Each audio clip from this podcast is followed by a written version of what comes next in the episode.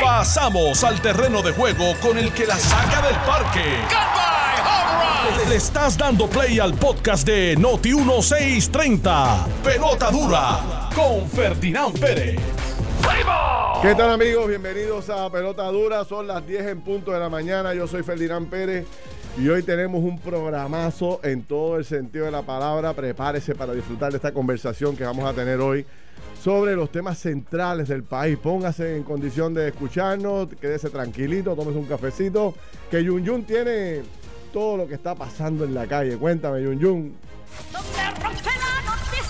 Ahora en Pelota Dura en Noti 1, ¿qué cuenta la calle? En efecto, Ferdi, esto está calientito el día de hoy. Muchos temas, bueno, sigue creciendo la indignación. Son más de 20 las mujeres desaparecidas aquí y no se ve movimiento en la policía. Válgame la Virgen. Óigame, no va, no va el aumento de la luz. Ahora resulta que tienen dinero de sobre en la autoridad. Hay que darle un latigazo, Ferdinand. Bueno, y los números no mienten. Sigue aumentando el número de personas que abandonan el país. Esto es así. Escucha esto, pelotadura. El alcalde de Guánica barre el piso con medio mundo en actividad oficial con la gobernadora. Tíralos al medio, Ferdinand. Uy, uy, uy. Nuevo récord de casos positivos. Hoy llegamos a los 700 casos y 10 muertes. ¿Qué es lo que está pasando? Pelota dura te lo dice en breve con el nene lindo Ferdinand. Pasamos al terreno de juego con el que la saca del parque, Ferdinand Pérez. Señores, bienvenidos a Pelota Dura. Gracias por su sintonía, gracias por el privilegio de tenerlos con nosotros todos los días. Son las 10 en punto de la mañana. Hoy tenemos un gran programa. Ya está Carlos Mercader, está Manolo Sidre y tenemos un invitado especial de primer orden. Pero, obviamente, eh, saludos a. Mario, Mario. Mario Porrata. Hoy no vamos a hablar de Trump, porque tú estás aquí. Tranquilo. Vamos a, decirlo, vamos a decir quién es Don Mario. Mario, el, el- el director de campaña de Donald Trump en Puerto Rico. Bueno, eh, quisiera aprovechar la mañana para sacarle el jugo a unos temas centrales. Este, creo que nosotros no debemos dejar pasar el tema de la indignación colectiva que existe por eh, la desaparición de eh, 20 mujeres en lo que va del año, jovencitas, 14, 16 años que han estado desaparecidas y la indignación colectiva crece por el silencio de las instituciones gubernamentales que no dan cara sobre el asunto. Hay que estar detrás de ellos para tratar de sacar información. Les voy a hablar más, más en detalle. Y también eh, por la noticia que pone hoy en portada los periódicos del país, donde el aumento planteado por la luz era un relajo, era un vacilón, era a ver si estábamos despiertos realmente lo que hizo la Autoridad de Energía Eléctrica. Oye, ¿por qué tanta preocupación por parte de ustedes? Si realmente esto era un vaciloncito, si tienen chavos de más, tienen chavos de más en la cuenta, ¿sabes? Así que este, me parece que son temas que son importantes que debemos tocar. Y hoy eh, uno de los demógrafos eh, más reconocidos del país plantea que sigue creciendo eh, la migración de puertorriqueños, sigue creciendo eh, el número de personas que se siguen yendo del país. ¿Por qué? Vamos a analizar ese tema que me parece que es importante.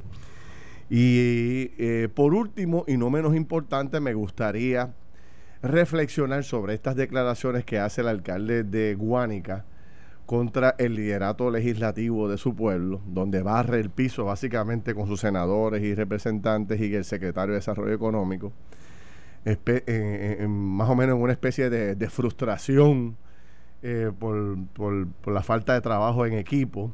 Y escuchaba esta mañana a Carmelo Río y a, y a Alejandro García Padilla con Alex Delgado en el análisis. Me parece que nosotros debemos darle un poco más de profundidad. Y hoy se rompe nuevamente un récord de casos positivos en Puerto Rico. Hay 700 casos hoy, 716 para ser exacto, con 10 muertes de casos de coronavirus. Y se avecina un anuncio de la gobernadora que sabe Dios por dónde, por dónde va. Don Carlos Mercader, buen día. Don Carlos, don Manolo Sidre, ¿cómo están los dos? Bienvenidos. Muy buenos días, Felinán. Buenos días al invitado y buenos días a Manolo, buenos días a todos los radioescuchas. Eh, mañana caliente como siempre, tenemos muchos temas que discutir. Este, Qué bueno está el día para hablar un ratito. Manolo, ¿cómo estás? Bien, Carlos, bien, gracias a Dios. Este, damos la bienvenida a Pastor Font, que nos acompaña también hoy en, en el programa. Gracias por estar aquí. Este, a todos nuestros amigos, pues un placer siempre dirigirnos en la mañana. Y lo que es importante cuando Ferdinand dijo de tomarnos el café y de es que la preocupación que usted tiene en su casa ahora mismo es la misma que tenemos nosotros aquí. Y tenemos la bendición de Dios de poder tener un micrófono frente y poder comentarla para crear el pensamiento crítico ciudadano tan importante a la hora de tomar decisiones. Mira, antes de presentar a nuestro invitado, eh, a quien estimo y aprecio mucho, me gustaría un poco destacar que a mí me gusta generar este tipo de conversaciones con figuras, figuras internacionales que tienen un arraigo mucho más allá del país Hace un par de semanas hablábamos con Gilbertito Santa Rosa, que le ha dado la vuelta al mundo entero, ha podido ver eh, todas las cosas que ocurren en, muchísimos países del mundo. Y hablar con gente así, pues, eh, eh, trae una profundidad al debate excelente en momentos como este, que nosotros nos creemos que somos la última Coca-Cola del desierto y que lo que pasa en Puerto Rico no pasa en ninguna otra parte del mundo. Me parece interesante conversar con personas así. Hoy traigo un invitado que también le ha dado casi la vuelta al mundo entero, tiene nada más y nada menos que 2.4 millones de seguidores en Facebook. Tiene más de 300 mil seguidores en Instagram, más de 300 mil en, ¿Cuál es la que me queda? en Twitter. en Twitter, 200 en, en, las redes sociales es un, es un fenómeno puertorriqueño. No creo que haya nadie en estos momentos, no sé, quizás Pastor me puede orientar, que tenga más seguidores que él en Puerto Rico. 2.4 millones, aunque hay gente de todas partes del mundo ahí, ¿no? Pero mm, lo que demuestra que tiene un arraigo no solamente en Puerto Rico y en otras partes y, ha podido viajar y ver lo que está ocurriendo fuera de Puerto Rico y me gusta este tipo de conversación. Pastor Otoniel Fon, bienvenido a Pelota Dura. ¿Cómo está usted? Gracias, gracias. Un saludo, fanático del programa, aquí, ¿verdad? En todas partes. Eh, muy agradecido de la oportunidad y de compartir con, también con estos distinguidos. No soy el más que tiene en Puerto Rico, aclaro, ¿verdad? Ferdinand, ¿Quién, es este? ¿Moluco? Eh, soy de los, bueno, por supuesto, ¿verdad? Hay una gente que tiene, y artistas de artistas que tienen millones, sobre, millones, ¿verdad? Quizás de los pastores, en el área del pastoral, pues sí, creo que soy de los pastores que más... Pero no, es, digo, artistas puertorriqueños no es, digo, fuera de los de Bad Bunny y los ah, bueno, por eso, pero, pero si, usted, si, usted, se va a poner ahí arriba, hay que, hay, bueno, hay que hacerle si la meta. No, usted me puso ahí arriba, no, ¿verdad? Así que no, por eso quiero bajar, pero tenemos un buen grupo de seguidores, como usted dice, gracias a Dios, son muchos años en las redes sociales, la exposición a través de la televisión, los viajes y todo ese asunto, ¿verdad? Así que nos yo, le, yo le contaba al pastor Manolo y Carlos que le dije a, a parte de mi equipo de trabajo por favor verifícame eh, la cantidad de seguidores que tiene el pastor en las redes sociales y una de, las de, las compañías de trabajo me dice, mira, en Facebook yo no sé si es 2.400 o 2.4 millones. No entiendo bien la cifra. 2.400 no es. Las dos son grandes. 2.4. Bueno, nada, quería un poco este, eh, iniciar esta conversación. Eh, por el tema de la luz. Ayer este, le dimos duro a este tema, anoche en televisión también le dimos duro. Y hoy sale eh, la portada del periódico eh, planteando que básicamente no hay ningún tipo de necesidad de aumentarle eh, el costo de la luz a la gente. Recordarán ustedes que el planteamiento medular era mm. que el aumento en el costo del barril de petróleo, este, esa era la razón por aumentarle la luz a la gente en Puerto Rico. Nosotros sacamos las estadísticas, oye, y el, y el barril de petróleo está en uno de sus mejores precios.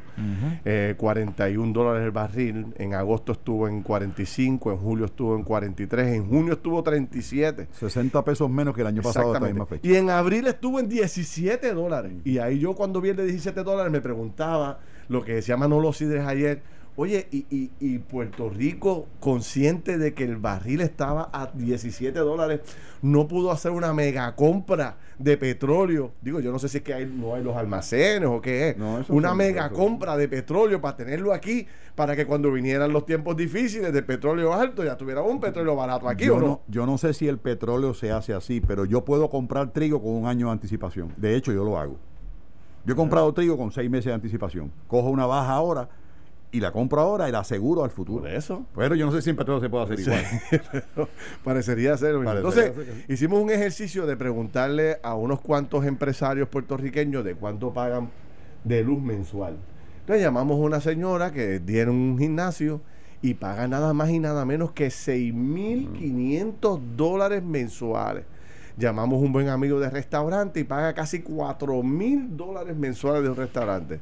Manolo Cides nos dio su historia y así por el estilo eh, traímos a muchas personas. Y una pregunta que hicimos que fue fundamental, y aquí los abro para que le- les dejo el micrófono a ustedes, era eh, si la autoridad consciente después del COVID de que pues en el gimnasio está cerrado, el, restaurante estuvo cerrado, está 25%, y así por el estilo, todas las demás empresas había, le había hecho un ajuste en la factura a los empresarios, porque obviamente no está generando ingresos. y todos me certificaron que ni un peso de reducción en la factura han recibido. Nada. Bueno, ajaquen ustedes, yo no voy a decir más nada aquí.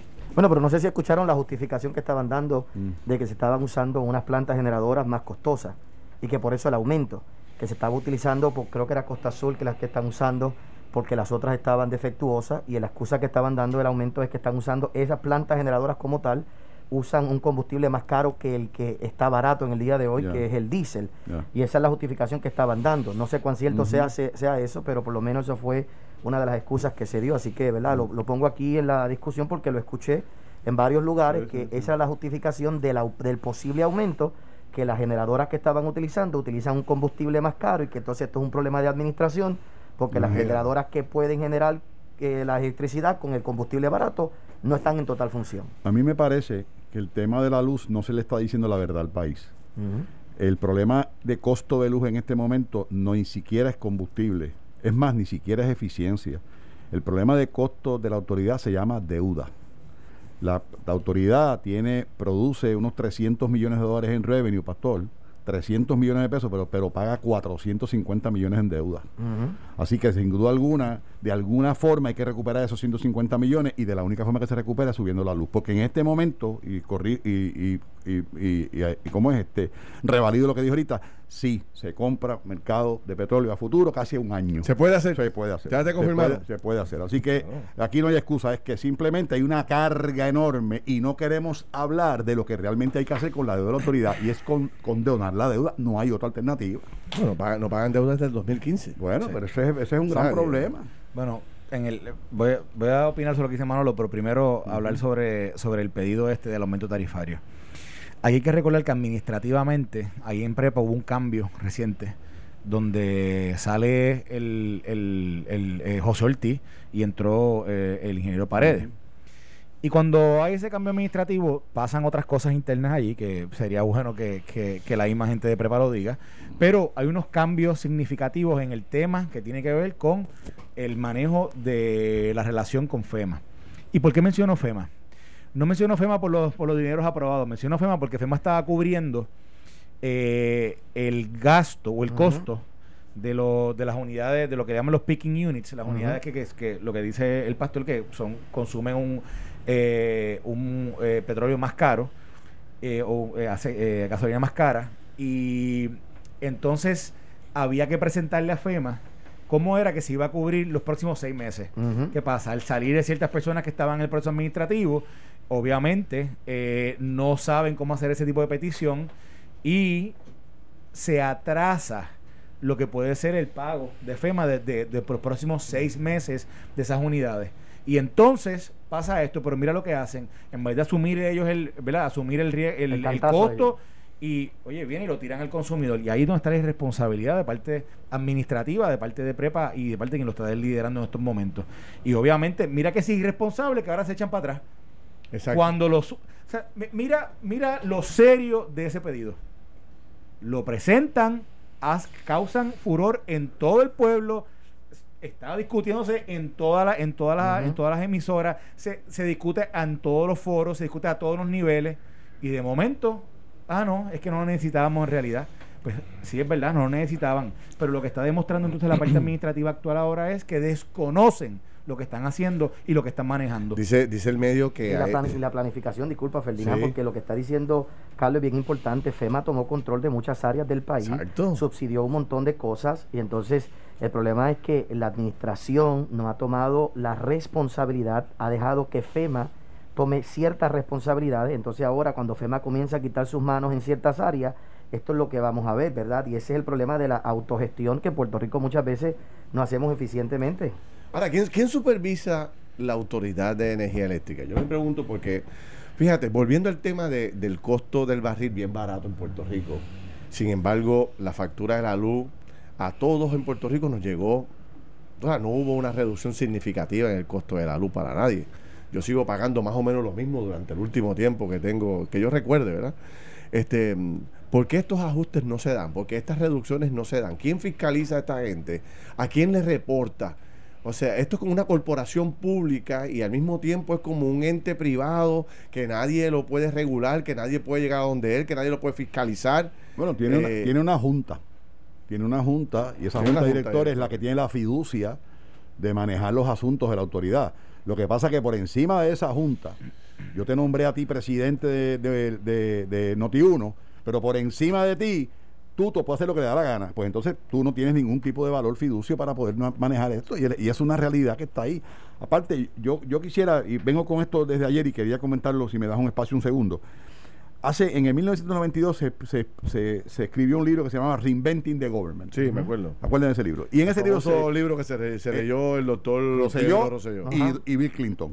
Sí. Y Bill Clinton. Y, y, el- y la esencia de ese libro es que por qué irse al sector privado y no poner las corporaciones públicas y las, y las agencias de gobierno eficientes para que puedan competir con el sector privado. Y a mí me parece que eso en la autoridad, como en Praza, como en muchísimas otras agencias gubernamentales, nunca se ha hecho. Y creo que es una gran oportunidad ahora de demostrar si verdaderamente nosotros tenemos la capacidad de manejar. Ahora, el que salga electo gobernador, que es lo que queremos oír en esos debates que estamos planificando hacer, tiene que tener la babilla para decir que va a limpiar la casa, que va a despolitizar la autoridad, que va a despolitizar acueductos, que va a despolitizar ed- educación, que va a despolitizar salud. Una vez nosotros empecemos a despolitizar esas agencias, empieza a aflorar una eficiencia, empiezan a mejorar los costos y empiezan a ver los resultados Acaba de diferentes. que la Autoridad de Energía Eléctrica es la agencia donde más casos de nepotismo Bueno, existe. en imagínate. Mira, y algo, algo importante sobre tema. Walmart de empleo, Algo, algo sí. que hay que, hay que nosotros tenemos que mantener el ojo en esto. Te voy a explicar por qué. Porque mientras la unidad 6 no entra todavía a, de Costa Azul, no entra a, Ujú. a- a op- a operación, aquí van a ver, aquí van a ver que utilizar estas unidades que, que consumen a más alto costo. Y si ahora ellos propusieron esto y no va a pasar porque ahora dicen que no nos hace falta, que no vengan el mes que viene con este cuento de nuevo. Y ellos tienen que atender el tema y tienen que atenderlo con, como lo estaban atendiendo anteriormente, que por ser un gasto de mitigación, porque es mitigación de lo que pasó en enero en Costa Azul, pues FEMA puede cubrirlo, pero tienen que presentarle el plan. Exacto. Si no lo presentan, vamos, van a seguir viendo unos aumentos en el costo de ellos, pero no se lo puede pasar al consumidor. Claro. Ajá. Tienen que hacer lo que, o sea, la, la, la par- la función administrativa para la que están ahí, tienen que cumplirla. Y esto lo sabe también la Junta de la junta de Directores de Prepa, lo saben ellos y también lo saben el gobierno. Preparémonos para unos impuestos. Sí. ¿No fue García Padilla el que cuando estaba, ¿verdad? Nuestro amigo García Padilla, el que dio el aumento de la crudita con la excusa del barril que estaba barato? Y entonces Eh. ese tipo de lenguaje lo que abre es al impuesto, más impuestos en nuestro país. Seguro. Eh, eso es lo que va a venir dentro de la política. Es- Como usted y yo sabemos, y todo el mundo aquí sabe, estas cosas se lanzan a ver cómo el público reacciona, a ver qué cosas la gente dice. Yo creo que lo que dice Manolo Sidre es muy importante, a ver qué dicen los políticos en el día de hoy, eh, qué van a hacer con No respecto a nada. esto. No nada, ni van, ni van a decir nada. Y tienen Dicho los, tienen nada. los lectores allá adentro. Yo te puedo decir mi caso. Mi caso en la iglesia, cuando teníamos el edificio grande, pagamos 140 mil dólares mensuales de electricidad. ¿Cuánto? 140 mil Eh, mensuales de electricidad. eh, Cuando, eh. cuando bajamos, Increíble. Los monstruos. Cuando dejamos y vendimos el otro edificio, nos quedamos con el templo gigantesco nada más, pagábamos 40 mil dólares mensuales, pagábamos 40 mil dólares mensuales de electricidad. Las iglesias, como a diferencia de lo que la gente piensa, las iglesias del tamaño nuestro no tienen subsidio. No existe tal cosa como subsidio para iglesias de nuestro tamaño. Y hoy, tres años después, tuve que mudarme a un nuevo edificio y no tengo electricidad. Uso planta eléctrica Eh, por tres años porque Eh, hoy por hoy adiante. me Eh, dicen que no hay sistema de medición para ponerme un sistema de medición en el poste de Ay, luz de nuestra iglesia madre y tengo que usar planta eléctrica y tengo un edificio que no puedo utilizar al lado porque no tengo electricidad, simplemente porque no hay un sistema de medición en todo Puerto Rico. Un sistema de medición es un. Sí, un meter Un bank. tipo de contador, Un meter bank que te va a dar, tiene- tiene, una, tiene una subestación y ahí vas un meter bank. Es Ese cosa. meter bank no lo tienen. En Puerto Rico no existe uno. Y hay una cosa adicional a todo lo que está hablando Carlos Mercader, que muy bien, a lo que acaba de hablar el pastor. La- en, la- en el escritorio de la jueza Swain está la reestructuración de la deuda de la Autoridad de Energía Eléctrica. No hay grandes cambios. Son 9 mil millones de dólares. Son 450 millones de intereses anuales. De intereses, Ferdinand. That means que si tú tienes 300 millones en revenue y tienes 450 millones en intereses, tú estás perdiendo chavo ya. Sí. Y en esas cláusulas que están ahí hay aumentos programáticos precisamente para contratar. Por eso es que José Ortiz muy bien decía que la inserción del gas natural iba a, contra- a- a contrarrestar el efecto del el alza en la, en, la, La en, la, factura. en la luz por el problema de la deuda. Mira, eso es algo importante que tengamos claro. Y un tema, el ¿Mm? tema, el tema de lo de la fijación de precios. ¿Mm? Por ejemplo, cuando, cuando en abril el petróleo estaba más bajo, el hecho de que, de que Prepa no pueda accesar los mercados por el proceso de reestructuración, ellos no pueden tampoco fijar, fijar los precios porque no pueden comprar adelantado. Lo que sí fue, que sí, yo sí sé que sí hizo, se hicieron unos esfuerzos por, por tratar de llenar, de abastecer los almacenamientos que ellos tienen, eh, pero la parte de fijación de precios no se puede hacer por el Mm. tema de la reestructuración. Ahora, Ah, ah, ahora, por- por el eh, eh, eso, eso es una cosa, pero en el, en el tema particular, lo que supuestamente es el motor del pedido del aumento del precio. Oh. Es un tema administrativo que es una falla de Y- la y- actual administración, de, o sea, de- del que está dirigiendo eso ahí ahora mismo, y, y es un tema que Jesús, se tú sabes puede... que es una mentira, era una mentira. es una mentira. Es una bueno, mentira. y Pero también no falta de el país. conocimiento. No será falta de conocimiento, una- Carlos, bueno, porque es que tú sí, sabes, pero- el pero gobierno pero, no pastor, conoce pero cómo funciona todo. Pastor, Mira, mira ahí- dónde está la ahí- irresponsabilidad. ahí hay veteranos, pastor, Mira ahí hay dónde está la responsabilidad. Mira está la responsabilidad. En 24 horas, después de haber discutido esto en, en todos los foros, se echan para atrás. Te das cuenta que ellos se identificaron internamente que en realidad no necesitaban hacerlo porque habían otras medidas administrativas que podían tomar para, para satisfacer esa necesidad supuestamente de dinero. Así que evidentemente, evidentemente es una falla administrativa por ignorancia, por negligencia, por la intención, pero es una falla. Estás escuchando el podcast de Pelota Dura, en Noti1 con Ferdinand Pérez. Bueno, regresamos mis amigos, son las 10 y media de la mañana. Estoy con Carlos Mercader, con Manolo Sidre, de invitado especial, el pastor Otoniel Fon. Yo soy Ferdinand Pérez y estamos conversando de múltiples temas. Como siempre, los temas de eh, la pausa se ponen hasta más interesantes de lo que, de lo que estamos en el aire, ¿no? Y estábamos tocando unos temas este, delicados, importantes, que yo creo que, que yo no sé si queremos tocarlos ahora en el aire, porque son los temas que, que de verdad deberíamos tocarlos, deberíamos Bueno, hablar. estábamos hablando, estábamos hablando de Trump. Estamos hablando de Y todo. estábamos hablando y el, y el pastor fue enfático. El pastor, número uno, es, un, es, es republicano de, de, de, de- sigue el. Partido Republicano de convicción y tiene absoluta convicción que Trump va a ganar las elecciones. Sí. Y entonces estábamos diciendo, Y estábamos estoy orando para que ganen. Ahí está. Estoy orando para que ganen. Y ahí ¿Y- estábamos. ¿Y, por qué, pastor? O sea, y ¿por ahí qué- estábamos hablando por qué. ¿Cómo se le explica eso a, a la gente en Puerto Rico que, que muchos no lo pueden entender? ¿Por qué? Bueno, primeramente, lo, lo primero es que olvidémonos de Trump por un segundito. El problema más grande que yo creo que tiene Puerto Rico es que ha sido gobernado con una mentalidad demócrata por demasiado tiempo. Toda la gente del partido PNP y Popular han sido con políticas demócratas, excepto Luis Fortuño. Y fue penalizado en la elección por tomar decisiones republicanas. Empecemos por ahí. ¿Cómo, cómo, se, cómo, se, ¿Cómo se traduce eso a, a que la gente lo pueda entender? ¿Cuál es No, la pues diferencia? ¿Cuál es la sencillo, pues, usted sabe la diferencia bien clara, el gobierno tiene que ser más pequeño, tiene que haber la autogestión, la autorresponsabilidad, no depender del gobierno en todo lo que se hace, no, no pretender que el gobierno sea el que te resuelva todas las cosas. Como ahorita se estaba quejando aquí Carmelo Ríos, muy bien se estaba quejando, un legislador no es un gestor público. Un legislador no puede estar llamando porque aquel te debe dinero, porque aquel te debe aquello, porque aquel te debe lo otro. ¿Sabe? Nosotros tenemos que saber y cada cual tiene que hacer, el, que el individuo tiene que hacer su autogestión personal y tener su responsabilidad. Es como la gente se está quejando hoy de- del dinero del PUA y devolviendo el dinero del PUA. Oye, es que aquí en Puerto Rico se pensó que ese dinero era un incentivo. Ese dinero era un incentivo. Ese dinero tú tenías que, que tener una, tenías que ser tú autorresponsable y decir, yo no me lo merezco, pero un montón de gente dijo se lo merecía. Y el republicano cree que nosotros tenemos que tener la autogestión. Trump, le guste o no a la gente, él ha hecho un montón de cosas a favor de la iglesia, que es un grupo que ha sido olvidado, y no tan solo la iglesia, un grupo conservador que ha sido olvidado por muchos años en todos los Estados Unidos. Y entonces, definitivamente yo creo que eh, a la gente dirá, ah, pero ¿cómo usted va a ser cristiano y votar por Trump, por un hombre que, ¿verdad? que se ha divorciado, un hombre que piensa de aquella manera? Bueno, pues entonces preséntame el estándar moral de, de Biden. Enséñame el estándar moral de, de Kamala Harris. En realidad no hay ningún hombre perfecto, pero defienden unas posturas que los postulados de la iglesia entiende que debe tener como Cuando- provida y todo el asunto. Cuando usted compara lo- los ocho de, de- de Obama, los ocho años de Obama versus los cuatro de, de- de Trump, en términos de... de Wow, usted me va a poner aquí a cali- caliente y me exaspero aquí, de verdad. Tire, tire para adelante, tire para adelante ahí. O sea, no, todo el mundo sabe, Obama hizo de nuestros enemigos, nuestros amigos, de nuestros amigos, nuestros enemigos en el mundo entero. O sea, todos los problemas que tenemos di- diplomáticos fue supuestamente por, por la- la- el cambio de poder que él vino a introducir socialista dentro de un, de un gobierno que es capitalista. Entonces vino a traer un sinnúmero de políticas económicas que realmente hoy vemos el efecto, vemos la diplomacia, todo este tipo de cosas. Y en realidad hoy la diferencia, mira, de la diferencia más grande que la gente en- debe entender de un republicano y de un demócrata es bien sencilla. El republicano es blanco o blanco o negro en el sentido que no tiene áreas grises.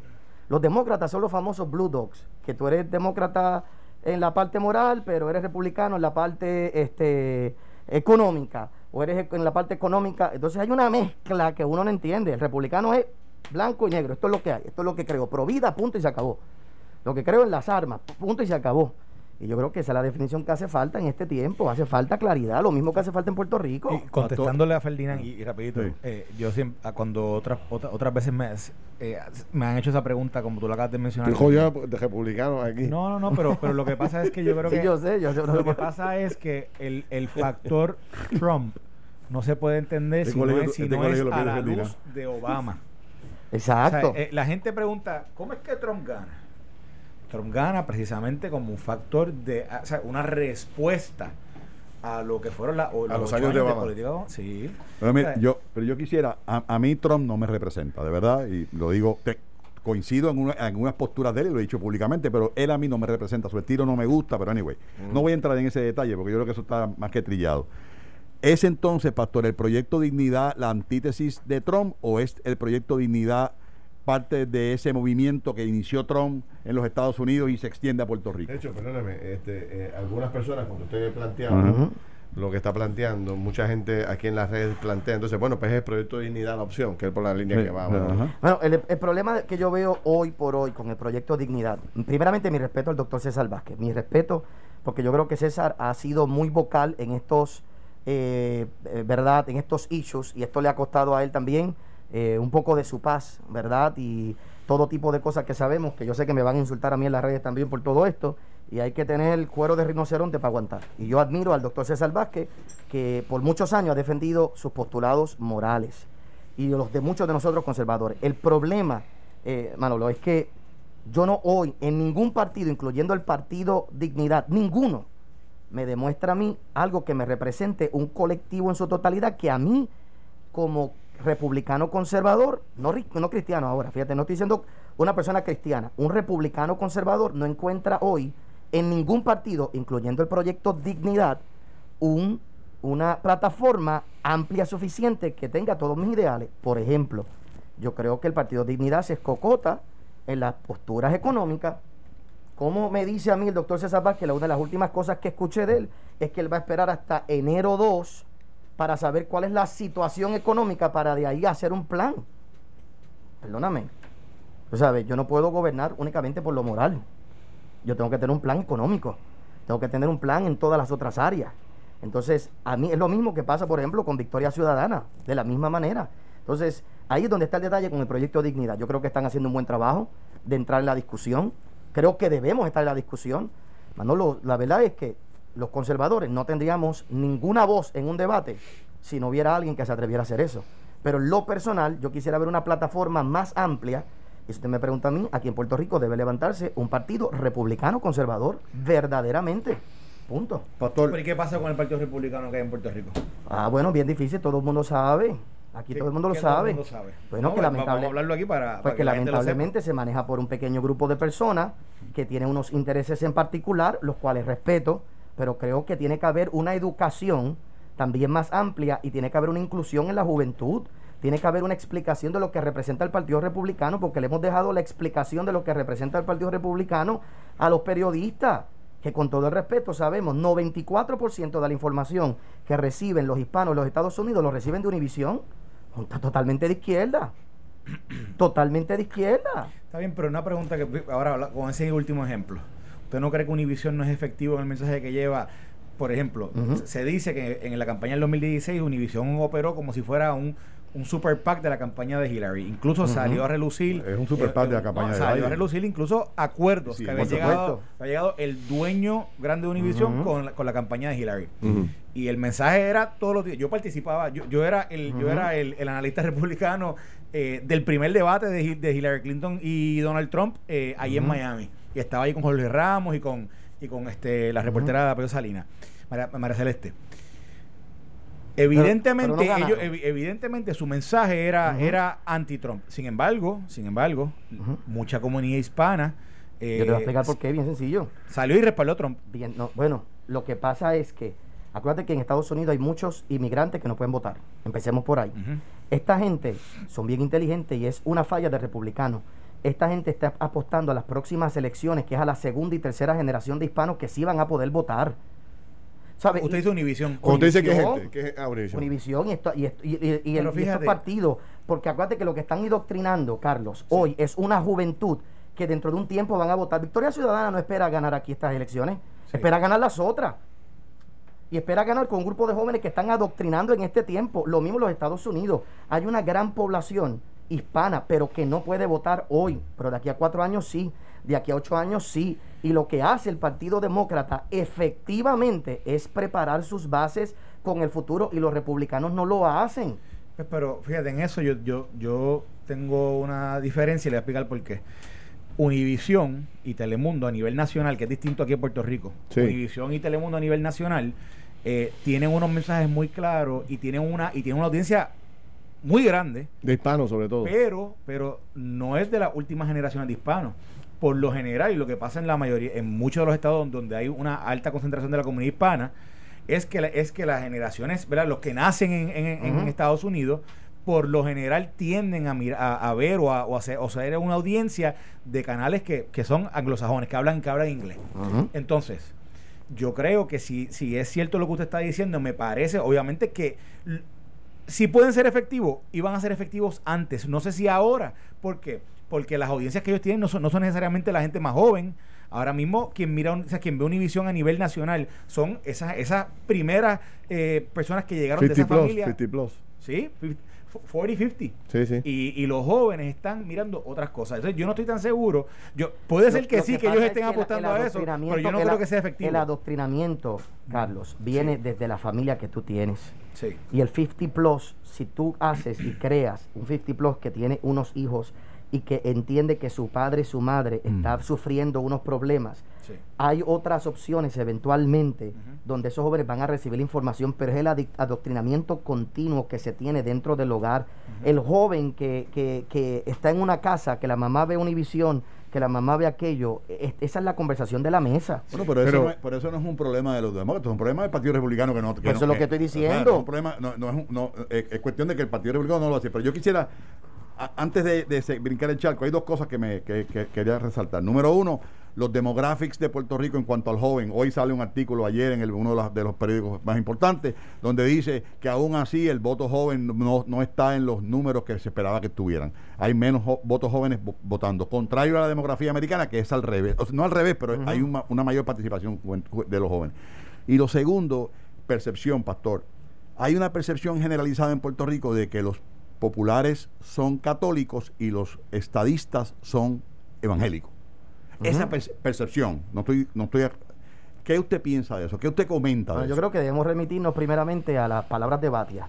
El señor Batia dijo, y se mm. puso muy caliente el asunto, el senador, de que eh, hay muchas cosas que la iglesia evangélica tiene que el Partido Popular no representa. Él lo dijo claramente. Y la verdad es que la iglesia evangélica, al ser un poco más conservadora que la iglesia católica, tiende al partido PNP, pero no por lo estadista, tiende por las medidas más conservadoras que el partido PNP por lo usual tiene. Por ejemplo, en, por mucho tiempo el partido PNP, por ejemplo, aquí tenemos un Carmelo Río, Carmelo Ríos es pro familia, ¿verdad? Este es un senador que es más es una postura, ¿verdad? En, en Pero las es áreas- demócrata. eh, pero es, demo- es un blue dog, que es la mezcla que te digo que hay, que es la confusión que hay. Oye, aquí hay, y aquí hay republicanos que no creen en Provida ni nadie son republicanos. Pero, la ot- y- pero son gente que quieren dañar la institución republicana y no están creciendo. Esos Pero son los grupos que están dentro de Estados Unidos porque quieren hacer lo mismo que hacen dentro del, que es lo que decía al principio, el republicano es blanco y negro, en el sentido de que esto es, no hay áreas grises, Bueno, aquí no hay áreas, ¿me Pero entiendes? entonces, por ejemplo, ¿y dónde, ¿y dónde queda, por ejemplo, los libertarios? ¿Dónde queda Rand Paul y la gente que él, que él representa? ¿O dónde queda eh, pos- eh, la gente... Pues no, no llegan a ser presidentes. los que son- no llegan a tener una, llegan, Bueno, a, pero, llegan a tener unas pero- voces. pero al final del día votan por Trump. Bueno, por supuesto, porque se alinean con los republicanos. Pero tú te Pero, das pero cuenta, son parte de, ese Pero, grupo. Son pero Pastor, parte, ¿por, pero- qué, ¿por qué hoy es mejor votar por Trump que por Biden, a su juicio? ¿Por qué? Bueno, a mi juicio, primeramente por las medidas conservadoras y de- desde lo moral. Primeramente, yo estoy fe- y ojalá nombre al próximo, eh, de la, la próxima juez del Tribunal Supremo ya.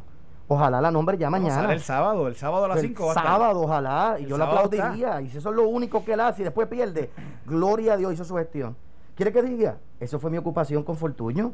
Yo quería que Fortuño ganara para que, con todo el respeto de mi amigo Alejandro García Padilla, no fuera él quien nombrara a la juez presidente en Puerto Rico.